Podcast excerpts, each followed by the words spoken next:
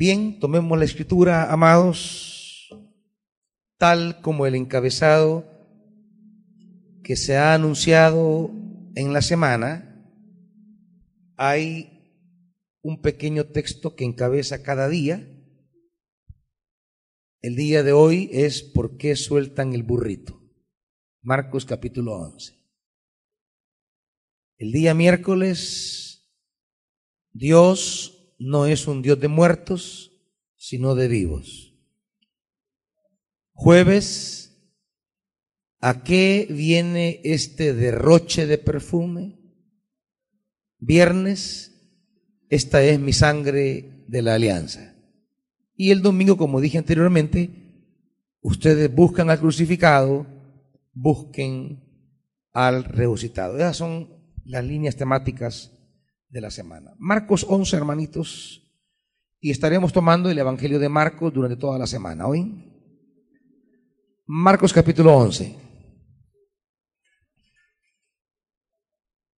Versículo 1 en adelante. Cuando se acercaban a Jerusalén y llegaron a Betfagé y a Betania, junto al monte de los olivos, Jesús envió a dos de sus discípulos con este encargo. Vayan a la aldea que tienen enfrente. Tan pronto como entren en ella, encontrarán atado un burrito en el que nunca se ha montado nadie. Desátenlo y tráiganlo acá. Y si alguien les dice, ¿por qué hacen eso? Díganle, el Señor lo necesita y enseguida lo devolverá. Fueron, encontraron un burrito afuera en la calle, atado a un portón, y lo desataron. Entonces algunos de los que estaban allí le preguntaron, ¿qué hacen desatando el burrito? Ellos contestaron como Jesús les había dicho y les dejaron desatarlo. Le llevaron pues el burrito a Jesús. Luego pusieron encima sus mantos y él se montó. Muchos tendieron sus mantos sobre el camino, otros usaron ramas que habían cortado en los campos. Tanto los que iban delante como los que iban detrás gritaban, Osana, bendito el que viene en el nombre del Señor, bendito el reino venidero de nuestro padre David. Osana en las alturas. Jesús entró en Jerusalén y fue al templo. Después de observarlo todo, como ya era tarde, salió para Betania con los doce. Padre, permítenos discernir por la guía del Espíritu Santo esta escritura y que se convierta en palabra viva, desafiante en nuestra vida ahora. Espíritu Santo, enséñanos porque necesitamos tu luz en nuestras oscuridades. En el nombre de Jesús. Amén, iglesia.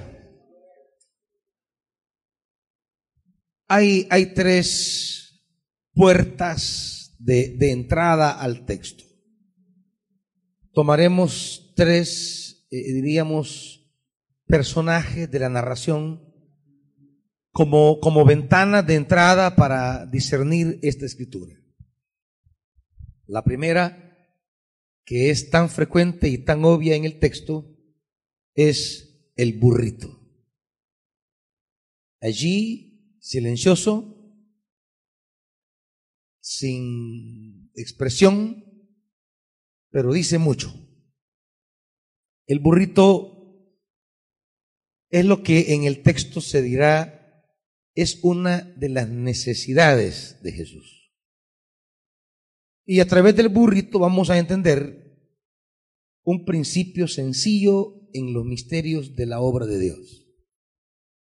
Y es que para realizar su propósito salvador en la historia, Dios, el Dios de la historia, tiene necesidades. El Dios omnipotente, el Dios que todo lo puede, el Dios que todo lo tiene, el Dios que todo lo sabe, tiene necesidades. Imagínese qué cosa más sorprendente. Cualquiera pensaría, ¿y qué necesidad tiene Dios? Él no tiene necesidad de nada. Pero el texto se encargará de decirnos que Dios sí tiene necesidades. Que Jesucristo, para llevar adelante su reino, para poder realizar eh, su llamado, su vocación, Él tiene necesidades. Y es lo que Él dice que deben responder a quienes le preguntan en el versículo 3. Y si alguien les dice, ¿Por qué hacen eso? Díganle, el Señor, ¿el Señor qué? Como siempre hay preguntones que están atentos a lo que, a lo que otros hacen para el Señor y que siempre le dicen, ¿y usted por qué hace eso? ¿Y usted por qué sirve en eso? ¿Y usted por qué da eso? ¿Y usted por qué va a la iglesia? La gente, la gente que está de observadora, porque no era el dueño del burrito, el texto lo dice, que el versículo 5, entonces algunos de los que estaban allí, no era el dueño, no era nadie relacionado a derecho de propiedad, no, era gente que estaba allí. Gente, gente, los metidos, pues va. Va, no, no, no, no le demos mucha vuelta. Los metidos. Los que nunca están en el, eh, en el movimiento en el que se entienden eh, las acciones que a veces hacemos ordenadas por Dios aquellos que, que viven en una relación de discipulado con Jesús, reciben indicaciones de Jesús y andan haciendo la obra de Jesús. Pero hay otros que no están en esa dinámica, que no han oído su palabra, que no han oído las indicaciones, que no están a su servicio, que se preguntan el por qué de los movimientos de aquellos que siguen a Jesús. El porqué de las acciones de aquellos que, que sirven a Jesús. La única respuesta, la única, no hay más. La cónica, pero lapidaria. La única respuesta para explicar por qué hacemos lo que hacemos es que el Señor lo necesita. Más nada. Cuando servimos, actuamos y obramos en la perspectiva de Jesús, estamos poniendo lo que somos y lo que tenemos al servicio de las necesidades de Jesús. Jesús, el Señor, como le dirán, el Señor lo necesita Jesús, para llevar a cabo la obra, pues establece ese principio. El Señor lo necesita. El Señor necesita el burrito. Esa es la primera, la primera eh, línea que viene del primer personaje, el burro. Y vamos a hablar de las condiciones del burro para entender por qué el Señor lo necesita. ¿Por qué el Señor necesita un burro? Un burro como usted.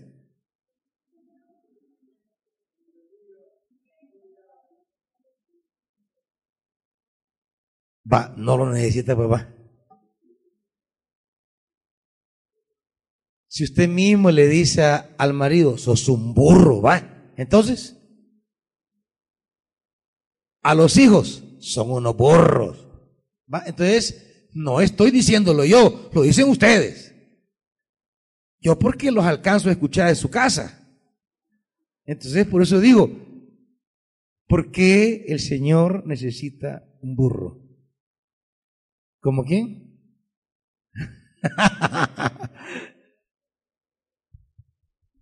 Lo segundo, el segundo personaje es la multitud.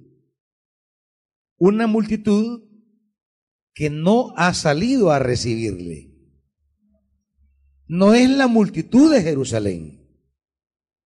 La gente que gritará no es la gente de Jerusalén. A veces, a veces decimos equivocadamente, la gente el domingo está diciendo, bendito el que viene, y el viernes está diciendo, crucifícale.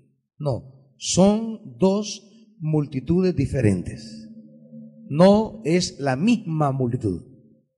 La multitud que grita, Osana, en la entrada a Jerusalén es la multitud que los evangelios se encargarán de aclararnos, que es la multitud que ha venido con él desde Galilea es la gente que le acompaña, no es la gente que está en Jerusalén. La multitud que grita, que interpreta la entrada de Jesús, es la multitud que viene caminando con él desde Galilea. Porque los evangelios sinópticos, no Juan, sino Mateo, Marcos y Lucas, ellos estructuran sus evangelios de una manera geográfica que tiene una carga teológica, un significado teológico. Ellos ponen a Jesús ministrando en Galilea.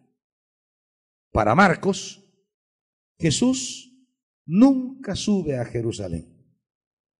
Jesús comienza su ministerio en Galilea, capítulo 1 versículo 15. Ahí comienza él. Después de la muerte o encarcelamiento de Juan el Bautista, él comienza su ministerio. Y todo lo que Marcos narra del ministerio de Jesús se circunscribe a Galilea. Tiro y Sidón, que serán unas ciudades que están al norte de Galilea, ya con naciones gentiles. Pero para Marcos, la geografía de Marcos, Jesús predicó, enseñó, sanó, liberó a lo largo de todo Galilea. Nunca subió a Jerusalén, nunca. Son dos perspectivas, la de los sinópticos y la de Juan. Pero la de Juan la dejaremos para otro día. Marcos, como el representante fiel de los sinópticos, coloca todo el ministerio de Jesús en Galilea. Luego hay un momento que Jesús decide subir a Jerusalén. Por eso se habla de la entrada a Jerusalén, porque Él no ha llegado a Jerusalén durante todo su ministerio. Y en Galilea ha venido creando toda una red de hombres y mujeres que han creído su mensaje, que han recibido los beneficios del reino y que interpretan que Jesús va a Jerusalén para tomar control de Jerusalén como rey. Y claro, la expectativa se hace más sorprendente cuando entra a Jerusalén en un burrito, que ya, que ya lo vamos a ver. Nada que ver con la idea de burro que tenemos nosotros hoy. Occidente tiene una idea peyorativa de un burro. En Oriente, o sea, en Palestina, el burro era un animal de gran valor, de gran respeto, tanto que solo lo montaban los reyes y los hijos de los reyes y gente muy adinerada. Ya lo veremos dentro de un momento. La multitud habla de un reino que viene y lo analizaremos en detalle. Y el último personaje, que no por ser último sea menos importante, es por supuesto Jesús, que básicamente, aunque aparece a lo largo del relato, su gesto más impresionante está en el versículo 11. Digo su gesto porque no hay palabra. Su gesto es entrar y salir. Pero entre el entrar y salir hay una mirada que él hace. Entra, va al templo y lo mira todo. Y luego sale. ¿Qué, qué vio esa mirada? ¿Qué contempló esa mirada? ¿Qué observó esa mirada? Una mirada que aunque no dice nada, establece simbólicamente una salida. Jesús no llega al templo para quedarse, sino para salir de él. El éxodo de Jesús, la salida de Jesús. En el gesto de salir significa Jesús no llega para validar el templo porque lo que vio ahí no le gustó. Y hablaremos entonces de eso.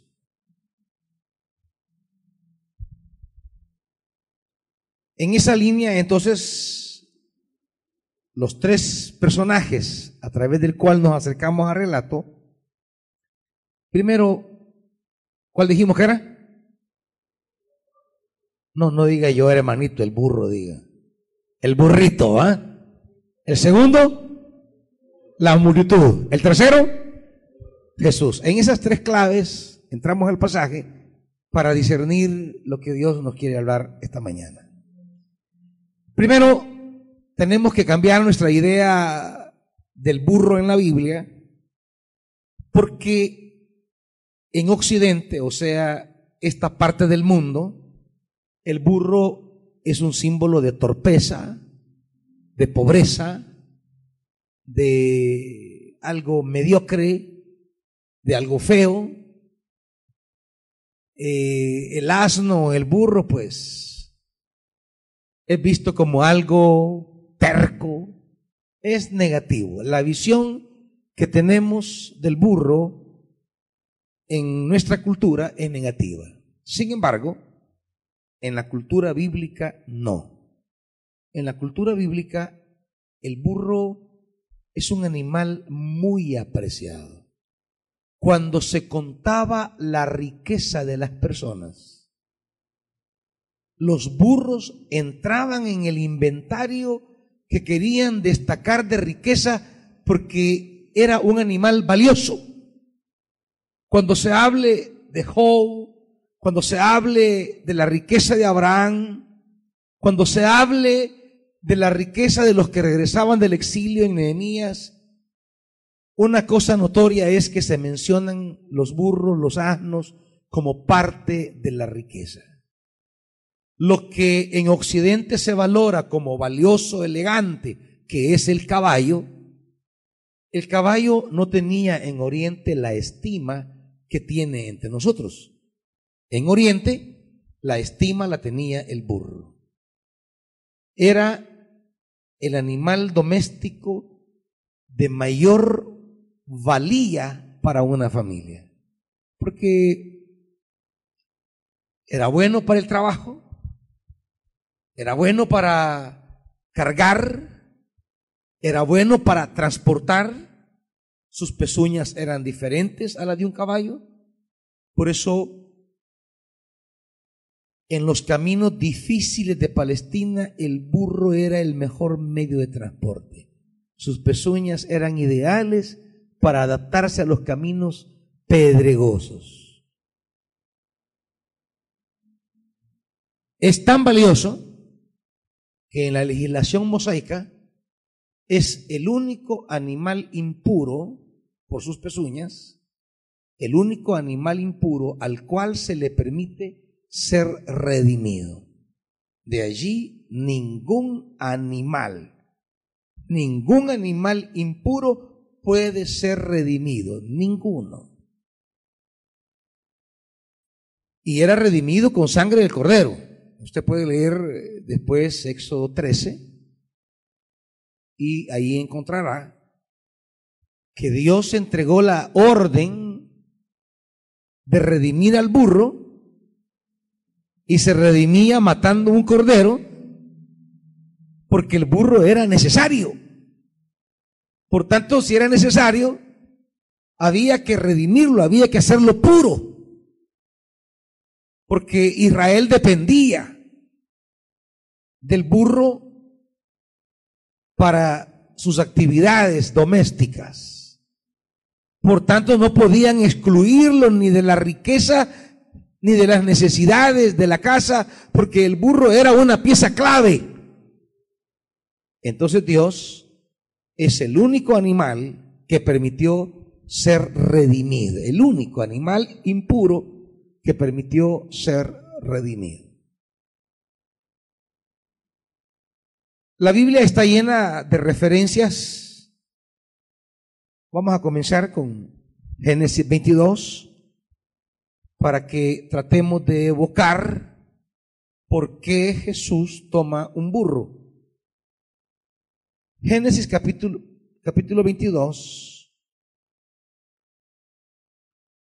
que es un pasaje de gran valor teológico, de un significado muy profundo, y que está detrás de la simbología de lo que esta mañana hemos leído. Génesis 22.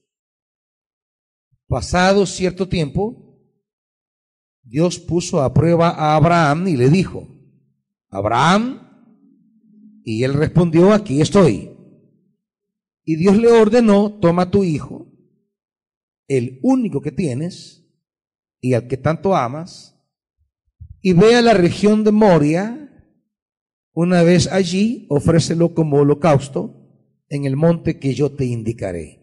El versículo 2 es un peregrinaje hacia el monte Moria. Abraham se dirige con su hijo hacia el monte Moria, que, como ustedes saben, primera de Crónicas se encargará de decirnos que el monte Moria es el monte donde Salomón va a construir el templo. Así que el paralelo está muy claro. Abraham toma a su hijo, se dirige al monte Moria, que será el lugar futuro donde Salomón construirá el templo. Jesús se dirige hacia Jerusalén y va hacia el templo, hacia el lugar donde Abraham ofreció a Isaac. Versículo 3. Abraham se levantó de madrugada y ¿qué ensilló? su asno. Es el medio de transporte del patriarca. Ensilló su asno, también cortó leña para el holocausto, y junto con dos de sus criados y su hijo Isaac, se encaminó hacia el lugar que Dios le había indicado. Abraham e Isaac caminando hacia el monte Moria, son el paralelo anticipado de Jesús montado en el pollino, hijo de Anna, que va hacia el monte Moria también.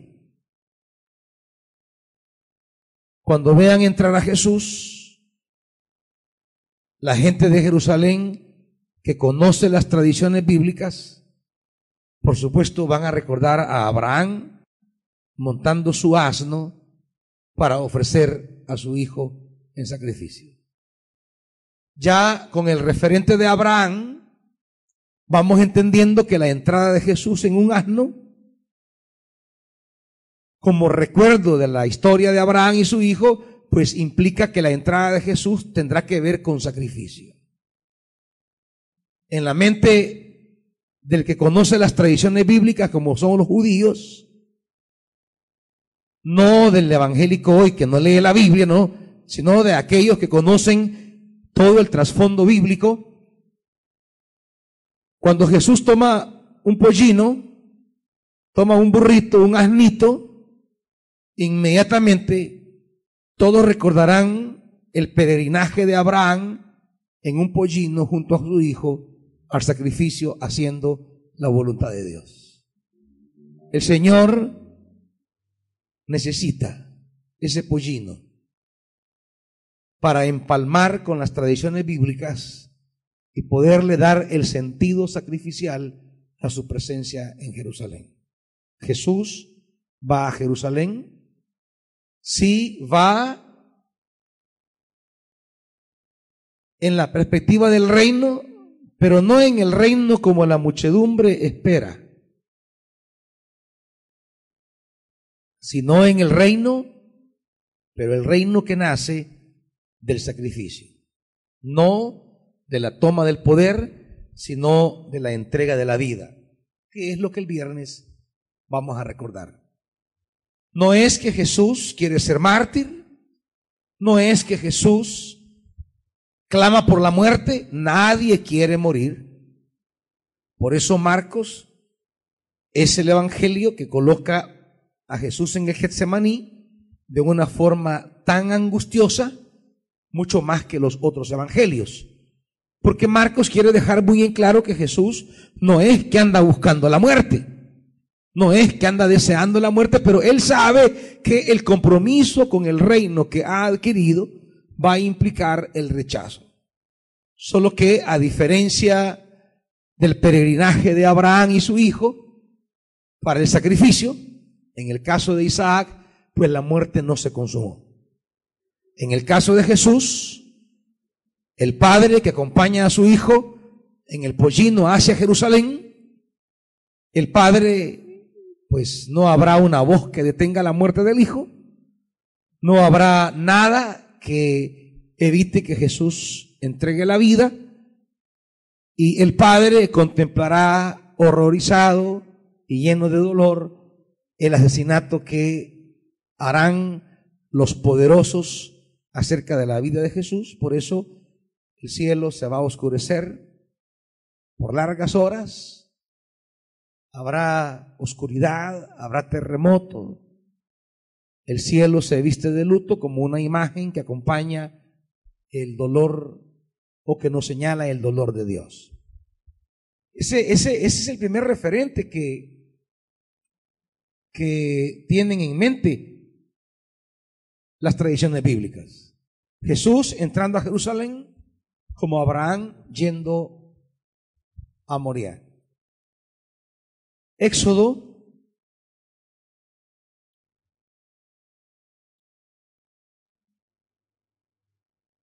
capítulo 4.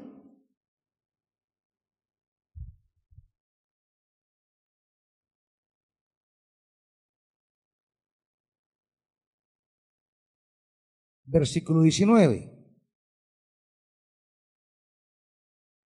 Viene el segundo, el segundo referente de la tradición bíblica para hablar de la entrada a una ciudad en un burro. Versículo 19, 4.19. Ya en Madián, el Señor le había dicho a Moisés, vuelve a Egipto, que ya han muerto todos los que querían matarte. Así que Moisés tomó a su mujer y a sus hijos, ¿en qué los montó? Los montó en un asno y volvió a Egipto. En la mano llevaba la vara de Dios.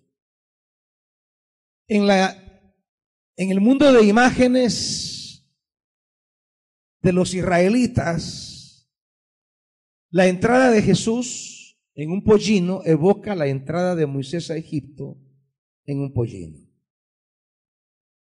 El Moisés que entra para provocar una liberación, el Moisés que viene a clausurar 430 años de esclavitud, entra en un pollino, en una misión.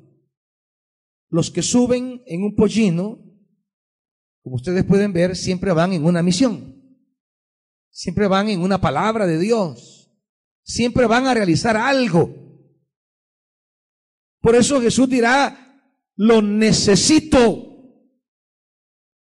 Porque Jesús está haciendo la voluntad del Padre y está realizando una labor y necesita el pollino. La necesidad de Jesús. La gente inmediatamente entiende que la entrada de Jesús implica un nuevo éxodo. Ya el Evangelio de Mateo nos va a presentar a, Moisés, a Jesús como un nuevo Moisés.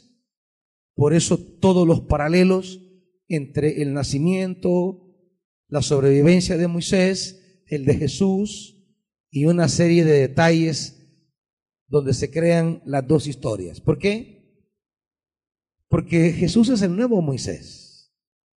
Jesús aparecerá en las tradiciones de los evangelios, interpretado en las comunidades creyentes como como el que comienza un nuevo éxodo. Por eso, en la transfiguración, dice el Evangelio de Lucas, que estando allí en el monte, apareció Moisés, apareció Elías, y conversaban. Y Lucas nos dice el contenido de la conversación. Dice, conversaban acerca de su salida. En griego es éxodo. Moisés y Elías conversaban con Jesús acerca del éxodo de Jesús.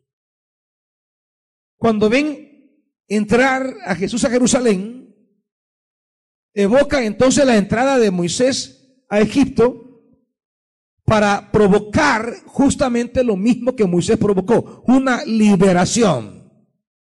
Por eso, el primer gesto que hará, ordenará Jesús sobre el pollino que es, ¿Qué es? Desátenlo. Desátenlo. Romper ataduras es en torno al pollino la primera acción de Jesús. Romper ataduras. Todo esto configura la imagen de Jesús como un Moisés que entra al nuevo Egipto el nuevo Egipto ya no es una nación pagana. El nuevo Egipto es... ¿Quién? ¿Quién? ¿Me están siguiendo o no, hermanos? ¿Están dormidos, atarantados o qué? ¿A dónde entra Jesús? ¿Quién es el nuevo Egipto ahora? Jerusalén. Jerusalén es el nuevo Egipto. Y Jesús, evocando la imagen de Moisés, la comunidad lo interpreta y dice, aquí tenemos al nuevo Moisés que entra en el nuevo Egipto. De hecho, así le va a llamar en la interpretación cristiana en Apocalipsis. Acompáñeme. En Apocalipsis 11.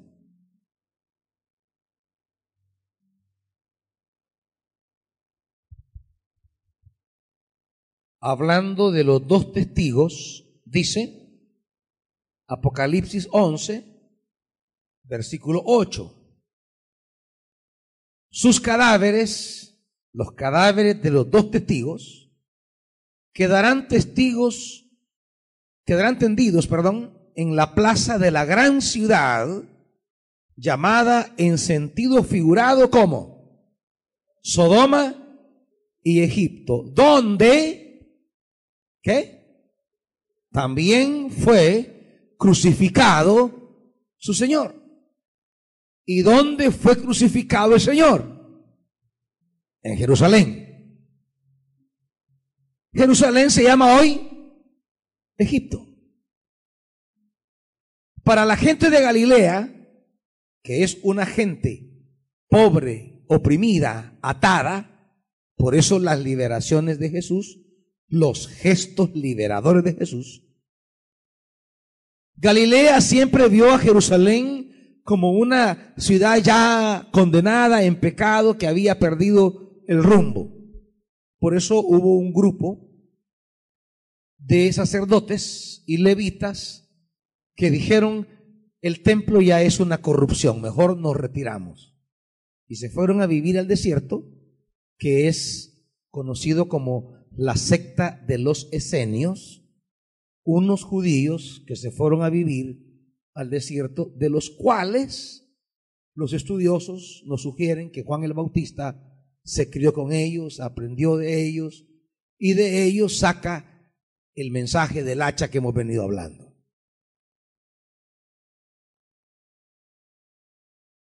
Jesús entonces entra a Jerusalén como un nuevo Moisés. No solo como un nuevo Isaac que va al sacrificio, sino como un nuevo Moisés que va a la liberación. Por eso la orden, desátenlo, porque es lo que él vino a romper ligaduras, a romper toda atadura. Cuando Lucas describe el ministerio de Jesús en el capítulo 4, lo dice de esta manera.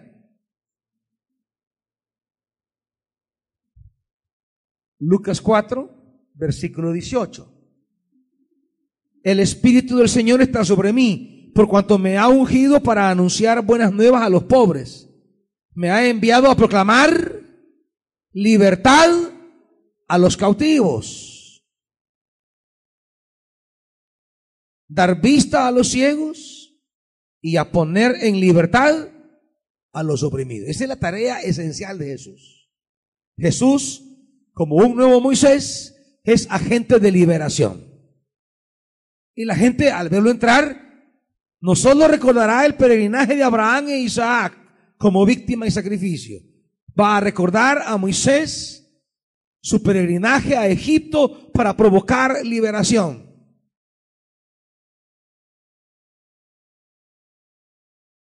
Y hablando de esto de soltar, también Dios te quiere decir, hermano, hermana, las cosas que Dios necesita, suéltalas, no las amarres. Las cosas que el Señor necesita, no las ates, no las niegues no las amarres. Suéltalas. Libéralas. El Señor las necesita. Y el texto se encargará de decirte que no solo las necesita, sino que te las va a devolver. Porque Dios no se queda con nada. Las necesita, se glorifica en ellas y te las regresa. Nunca el burro que Jesús mandó a traer fue igual al burro que Jesús mandó a dejar. Ese burro ya tenía otra historia. Ese burro ya tenía un plus. En ese burro había ocurrido algo maravilloso. No era el mismo burro. Cuando Dios devuelve el burro, cuando Jesús devuelve el burro, ese burro es un mega burro. Es un burro ya con una plusvalía enorme. ¿Por qué? Porque el Señor se sentó sobre él porque el Señor entró sobre él. Ese hombre que entregó el burro jamás se arrepintió de haber soltado, dejar que soltaran el burro y entregarlo.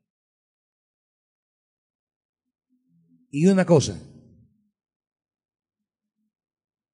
cuando Dios te pide lo que necesita,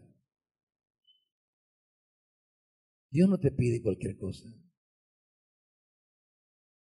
Dios pide lo difícil. Él dijo, yo quiero un burro sobre el cual nadie se haya subido jamás. Quiero un burro nuevecito. Porque Él es el arca. Él es el arca que entra a Jerusalén. Él es el arca sobre el cual pesa la gloria de Dios. Y así como David dijo, consigamos unos bueyes que nunca se hayan usado para trabajar y una carreta nuevecita que transporte el arca. Yo te animo a que busques en la Biblia la palabra nuevo y vas a encontrar sorpresas.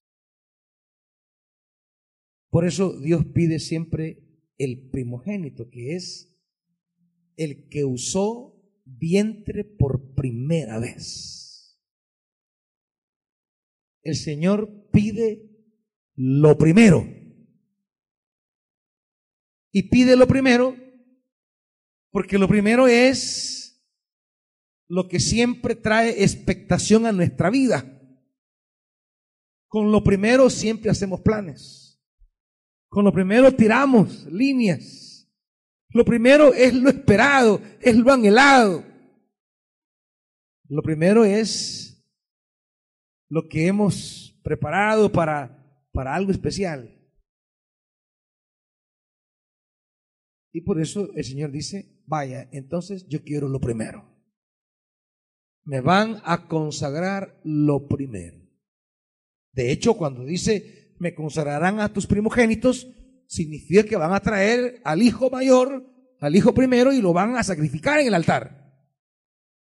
Por eso el israelita, cuando llevaba el primogénito delante del Señor, decía, aquí traigo mi primogénito. Y lo ponía cerca del altar. Pero aquí traigo el cordero con el cual redimo a mi primogénito. Y entonces ofrecía el cordero, el cordero era el sacrificado en lugar del primogénito y el padre podía tomar su primer hijo y regresar a casa porque lo había redimido. Pero era el Señor, ya había sido dedicado al Señor, ya había sido consagrado al Señor, ya había sido sacrificado delante del Señor las cosas que Dios necesita y que nosotros las tenemos, no nos va a pedir baratijas, nos va a pedir lo que nos duele. Otra vez Abraham.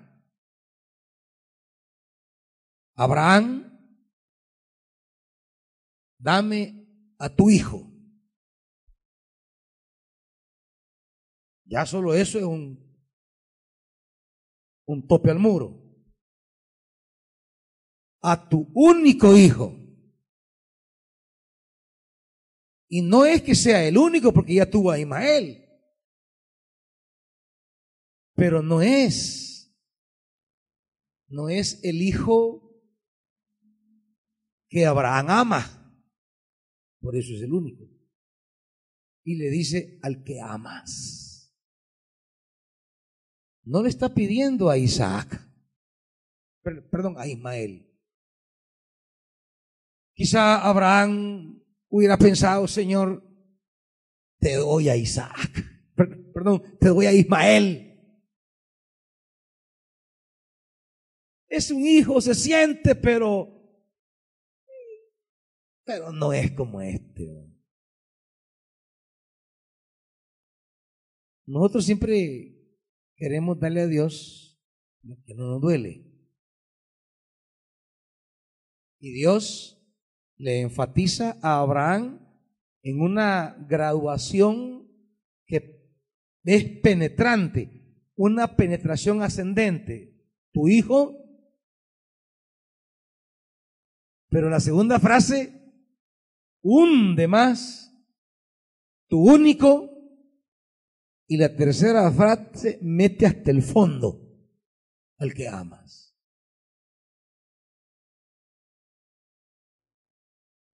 No puedo darle a Dios, dijo David, en el mismo lugar donde fue ofrecido Isaac, en el mismo lugar donde él va a ofrecer un sacrificio, que ahí va a construir el templo también. No puedo darle a Dios lo que no me cueste. Tengo que darle a Dios lo que me cueste. El sacrificio le costó al Señor. Le costó muchísimo. Le costó muchísimo al Padre contenerse. Si Jesús lo dijo, si yo oro a mi Padre y le digo, Padre, ayúdame, Él mandaría inmediatamente legiones de ángeles que pusieran a todos en sus puestos.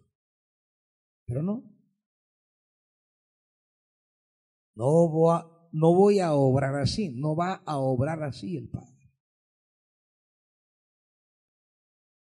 Ese es entonces la segunda imagen que Israel tenía de alguien montado en un asno. Moisés trayendo liberación. Y estamos todos aquí porque la muerte de Jesús se convirtió en instrumento de liberación. Estamos aquí porque Él ha roto, sigue rompiendo y seguirá rompiendo ataduras en nosotros hasta darnos la plena libertad. Él sigue siendo el libertador. La tercera imagen del burrito, Primera Reyes,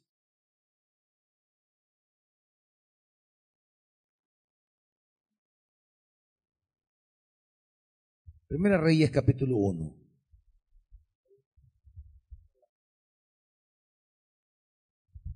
Perdonen que me quite esto, pero hay un gran calor, hermanitos.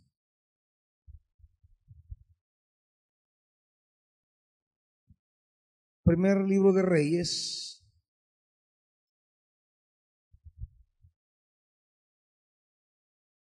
capítulo 1,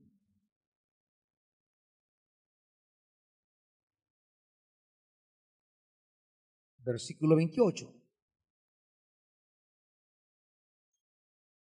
Al oír esto, el rey David ordenó, llamen a Betsabé. ¿Qué es lo que ha oído el rey? Bueno, que Adonías se ha proclamado rey. Y fíjese, versículo 5. Adonías, cuya madre fue Hagit, ambicionaba ser rey, ambicionaba ser rey y por lo tanto se levantó en armas. Y ojo, vea lo que consiguió. ¿Qué consiguió? Él no consiguió asnos, consiguió caballos. Porque el caballo era el instrumento de guerra, era una máquina para pelear, era instrumento de batalla. En ese contexto entonces, de entender a Adonías, que quiere autoproclamarse rey, él se hace de caballos, ambiciona ser rey. Ahora veamos su contraste. Volvamos al versículo 29. Llamen a Betsabé, ella entró y se quedó de pie ante el rey. Entonces el rey le hizo este juramento, tan cierto como que vive el Señor que me ha librado de toda angustia, te aseguro que hoy cumpliré lo que te juré por el Señor, el Dios de Israel. Yo te prometí que tu hijo Salomón me sucederá en el trono y reinará en mi lugar. Fíjese que la tercera evocación es, tiene que ver con reinado, ¿se fija? Aquel ambiciona reinar, busca caballos. Aquí hay un contexto de reino. Y sigue diciendo, 31, Betsabé se inclinó ante el rey y postrándose rostro en tierra, exclamó, que viva para siempre mi señor el rey David. Y David ordenó, llamen al sacerdote Sadoc, al profeta Natán y a Benaías, hijo de Joyada. Cuando los tres se presentaron ante el rey, éste les dijo, tomen con ustedes a los funcionarios de la corte, monten a mi hijo en qué? En mi propia mula, el asno, el burro, y llévenlo a Gijón para que el sacerdote Sadoc y el profeta Natán lo unjan como rey de Israel. Toquen luego la trompeta y griten, viva el rey Salomón. Ojo, el grito de la multitud, que también va a gritar en la entrada a Jerusalén. Después de esto regresen con él para que ocupe el trono en mi lugar y me suceda como rey pues he dispuesto que Él sea quien gobierne a Israel y a Judá. El israelita, cuando ve entrando a Jesús en un burro, no solo le recuerda a Abraham, no solo le recuerda a Moisés, ahora le recuerda a Salomón. Sacrificio, liberación, reinado son las cargas de sentido, el significado teológico que tiene la entrada de Jesús. Jesús viene para reinar. Alguien más que Salomón está aquí, dirá Jesús en el Evangelio. Uno más grande que Salomón. Y ahí entra Jesús, el Rey de la Paz él viene haciendo reino y viene para proclamarse rey. Él es el rey, pero será rey de una manera diferente, no como Adonías. No será un reinado fruto de la ambición, será fruto del sacrificio.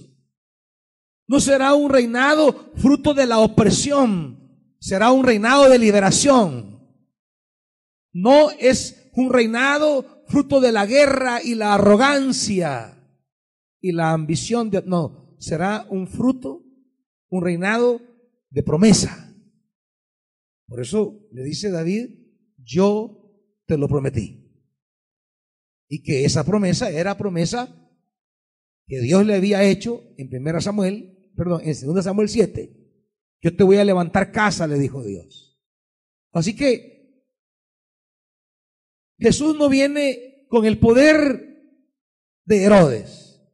Jesús no viene con el poder de Pilato. Jesús no viene con el poder de sacerdotes. Él viene con el poder de la paz, del servicio, de la humildad, de la entrega, de un servicio liberador, la paz como un camino de vida, de esperanza y no de violencia, de guerra y de muerte. Por eso dice Isaías, recordando ese reino de Jesús, dice Isaías capítulo 2,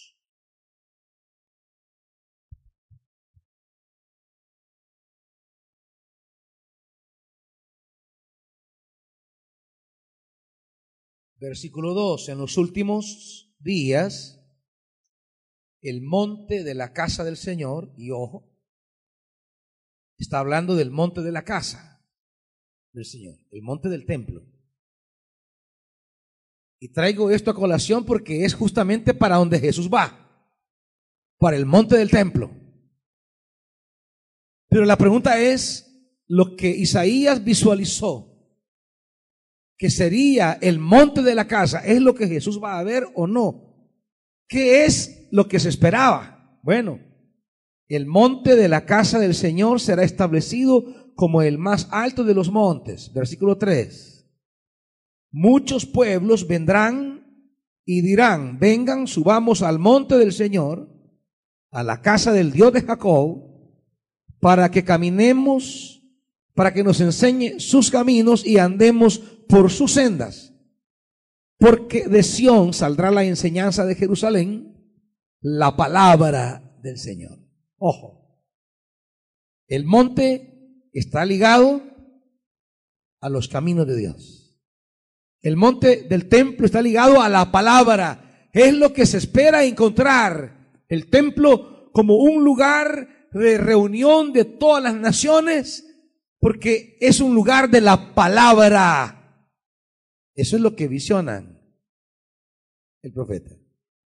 Él juzgará entre las naciones, será árbitro de muchos pueblos, convertirán sus espadas en arados y sus lanzas en hoces. Es decir, los instrumentos de guerra en instrumentos productivos, en instrumentos de agricultura que produzcan vida. No levantará nación contra nación y nunca más se adiestrarán para la guerra, que es para lo que se preparó Adonías. Porque un rey y un reino que no es el de Dios, siempre se prepara para la guerra. Es la locura armamentista que vive hoy el mundo.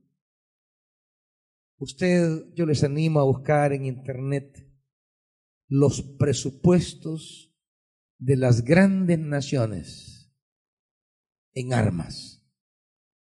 Los presupuestos bélicos son exorbitantes, hermanitos. Si todo ese dineral que se gasta en armamento lo invirtiéramos en salud, agricultura, educación, alimentos, justicia, el mundo fuera un paraíso, hermanitos. Es que no tenemos ni idea, no sabemos ni pronunciar las cifras que gastan las naciones. Son millones, trillones de trillones. Es un dineral terrible. Se invierte para producir las almas más letales y claro, las armas no son para estar guardadas, son para ser puestas en práctica y hay que inventar guerras. Así convertimos la vida para fabricar armas y estas armas matan la vida. El rey Jesús va a la inversa. Las armas las convierte en instrumentos de producción. Y no hay necesidad entonces de estar metiendo a la guerra naciones contra naciones. ¿Por qué? Porque no hay armas que usar. Y todo se invierte en la vida. Convertir las armas en instrumentos de agricultura habla de el diseño de Dios de convertir todo ese arsenal bélico, ese, ese presupuesto bélico al servicio de la vida. Pero es tan complicado esto. Parece una ilusión. Sin embargo, para allá vamos.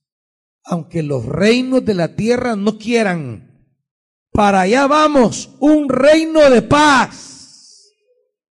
Un reino de paz aunque las grandes potencias no quieran, el Señor va a convertir sus armas en instrumentos de paz. En el imaginario israelita entonces, ver a Jesús entrando en un pollín es ver a Abraham e Isaac yendo a Jerusalén. Es ver a Moisés entrando en Egipto. Es ver a Salomón caminando hacia el reino de paz. Ya su nombre lo dice. Shalomón, que es hijo de paz. El nombre Salomón va ligado a la palabra shalom, que es paz. Jesús es el príncipe de paz. Todo esto, todo esto era necesario. Era necesario. Pero Jesús no tenía el pollino para hacer esto. Quería entrar para que Israel lo retratara en estas imágenes de Abraham, Moisés y Salomón. Pero no tienen que. Esas son las paradojas que hay en Dios. El Dios que lo tiene todo, pero esto que Dios tiene, lo tiene distribuido entre nosotros. Lo que Dios tiene, lo tiene usted. Se lo ha dado. Por eso una de las palabras que usará la Biblia para describirnos es administradores. Dios ha puesto en nuestras manos sus riquezas, sus bienes, lo que Él tiene. Lo que Él tiene, lo tiene usted. A usted se lo ha dado. ¿Me entiende esa lógica? Lo que Dios tiene, lo tiene usted. Y esas paradojas en la vida es que Dios está obrando en la historia a través de su Hijo, quiere entrar a Jerusalén para señalar el camino de la vida, de la liberación, de la paz, pero no tiene en qué entrar. Pero eso que Él necesita para entrar, lo tiene usted. Jesús quiere entrar en muchos lugares. Cada noche de buenas nuevas es una entrada de Jesús, porque no hay otro nombre a quien proclamamos. Es entrada del Rey. Cada renuevo es una entrada del Rey. Cada cada actividad que hacemos proclamando el Evangelio es una entrada de Jesús. Todos los ministerios de la iglesia son entradas de Jesús para hablar de estas razones de Abraham, Moisés y Salomón. Pero la entrada de Jesús tiene necesidades.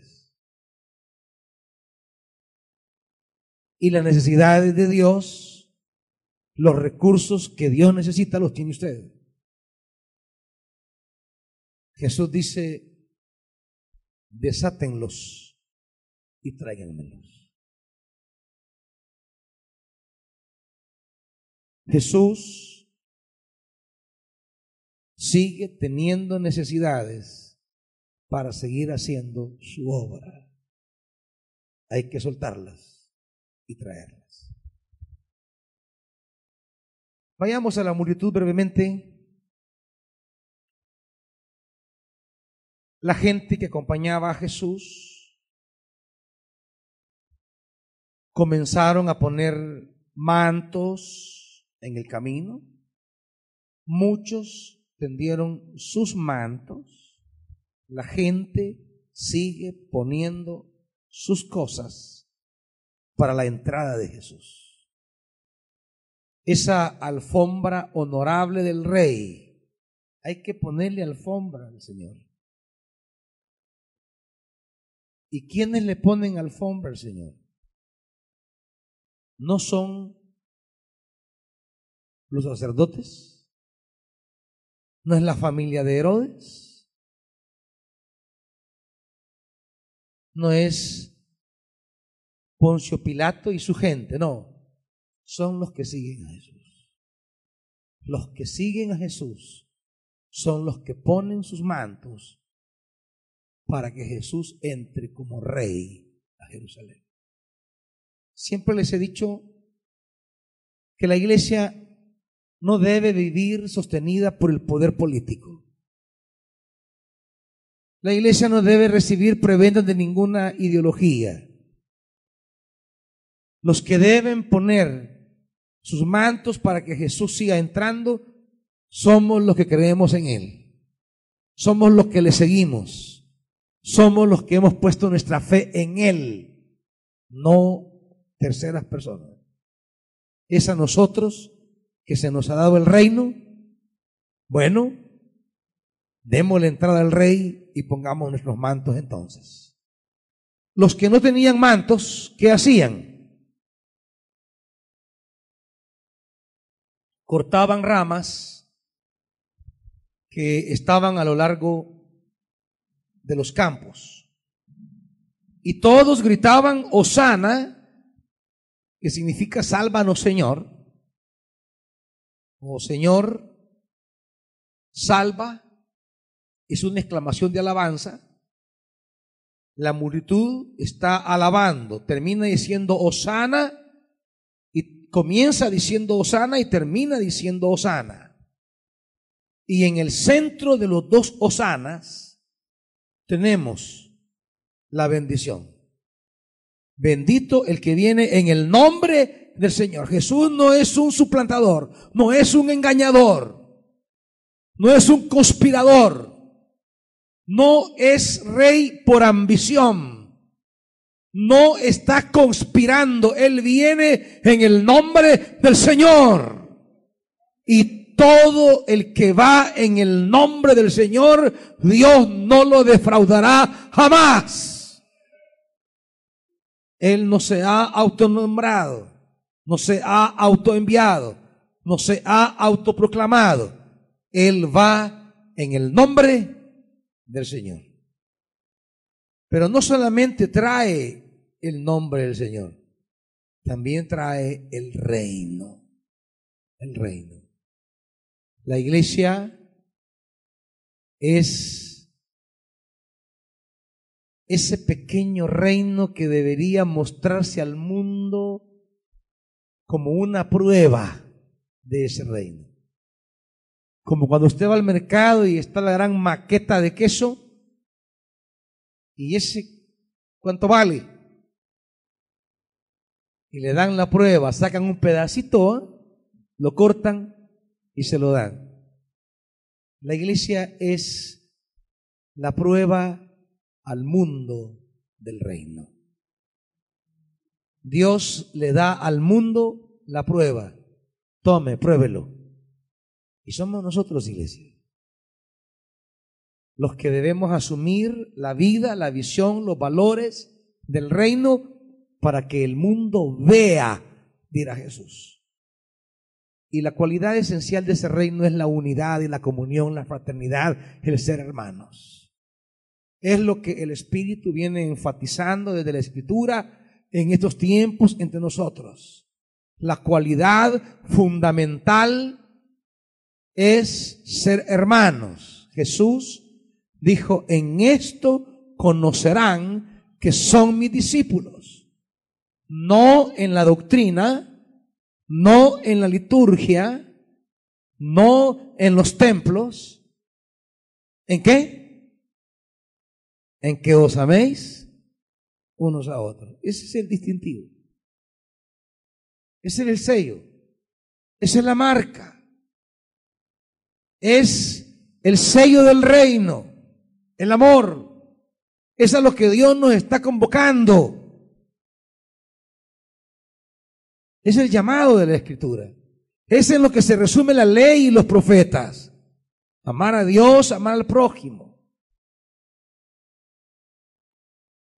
El amor a mi semejante es el distintivo de ese reino que viene. Cierro con el versículo 11.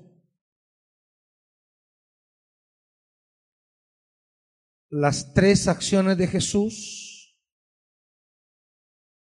la primera y la última, y en el centro la que hace que Jesús salga. Jesús entró, fue al templo, lo observó todo y luego salió del templo para Betania. Jesús esperó encontrar en el templo la presencia de los sueños de Dios. Jesús observa queriendo encontrar un signo de que ahí está Dios.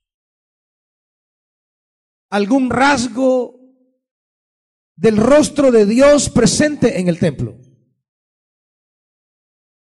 Pero lo que va a ocurrir del 12 en adelante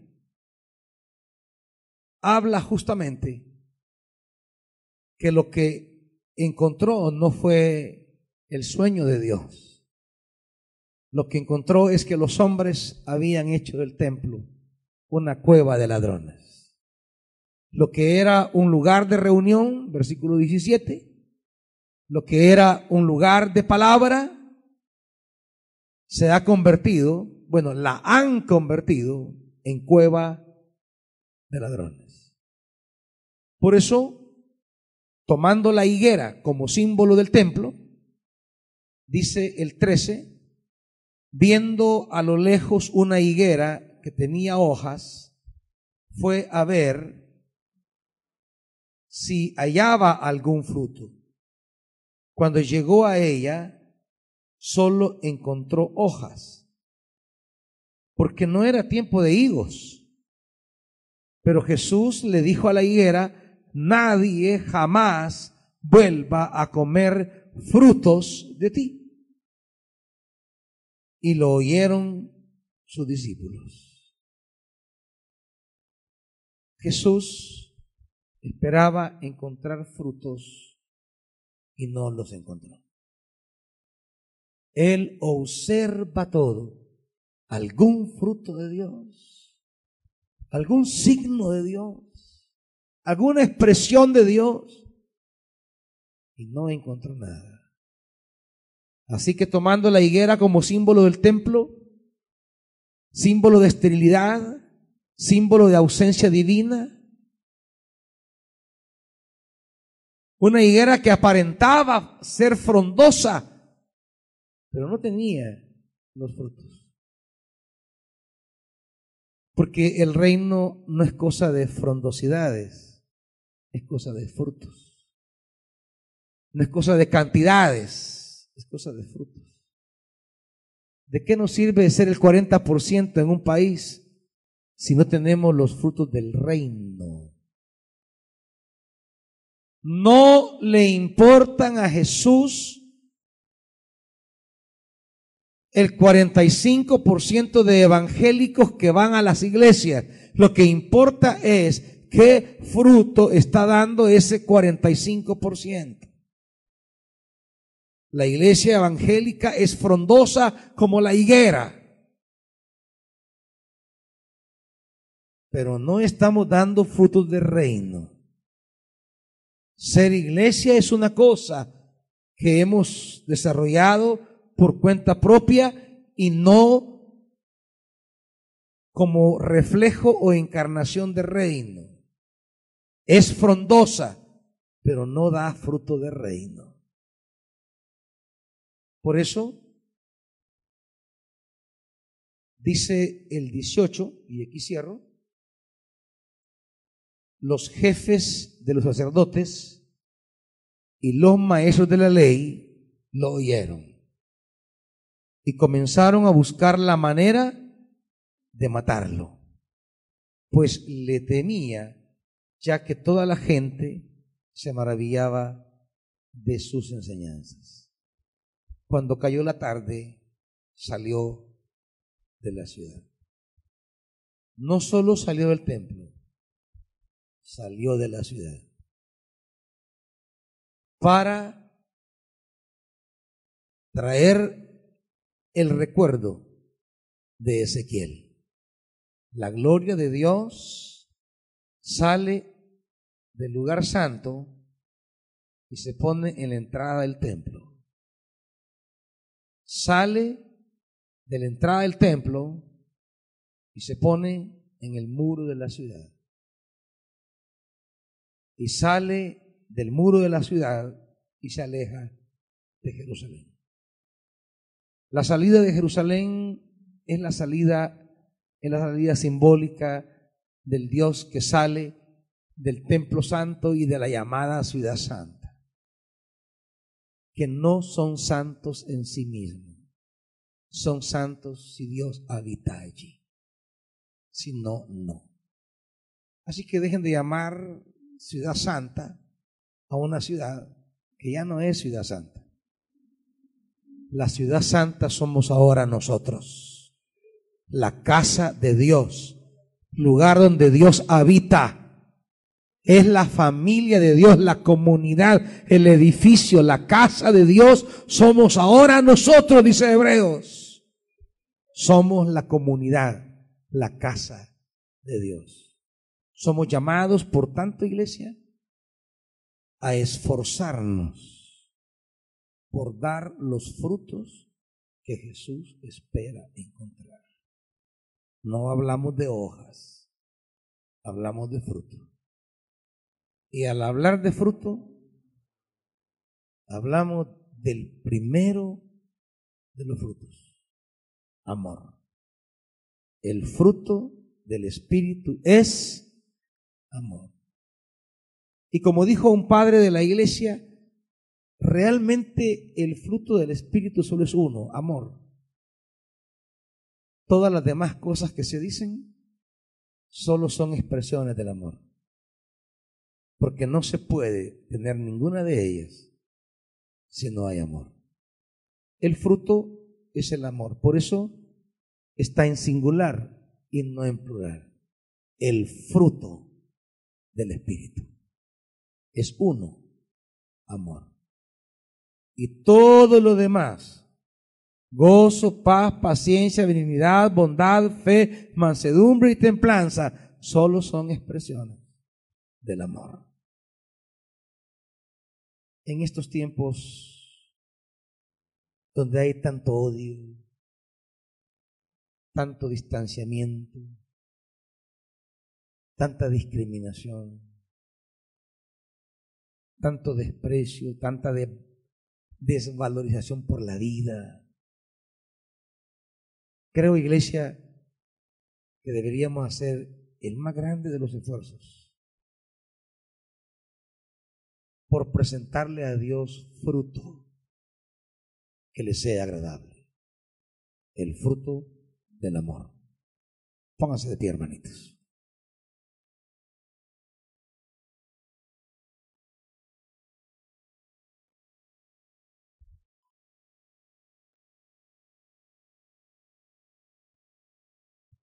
La gente esconde sus odios detrás de sanas doctrinas. Esconde sus odios detrás de falsos moralismos. Detrás de liturgias superficiales.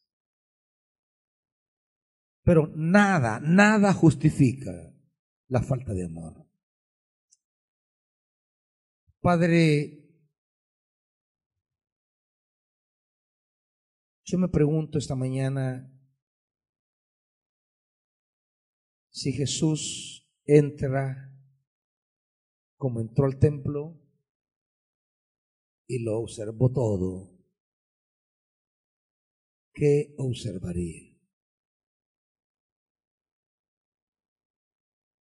¿Se alegraría de encontrar en nosotros frutos de reino?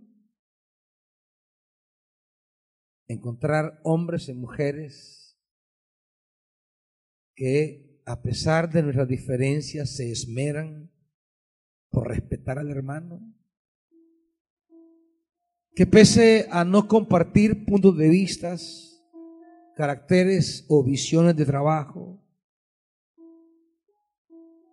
mantienen limpia la dignidad del hermano.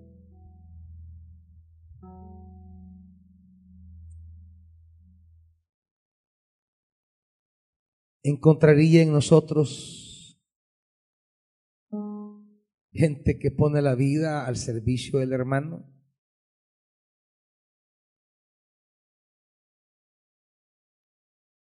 ¿Qué, encontraría?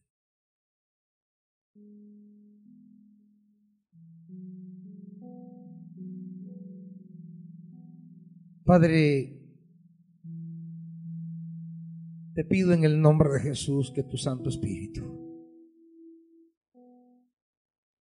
vaya formando nuestro ser.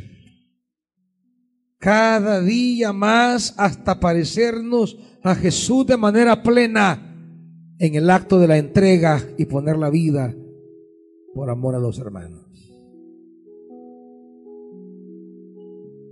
Porque eso alegrará tu corazón.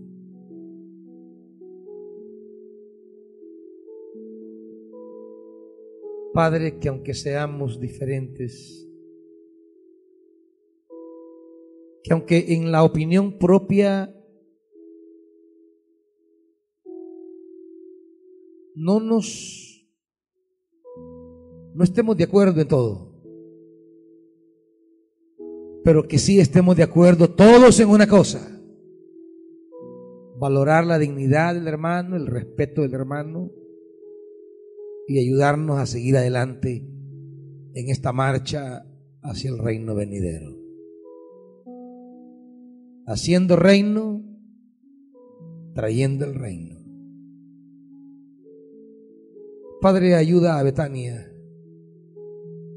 que sea ese lugar al que Él siempre fue,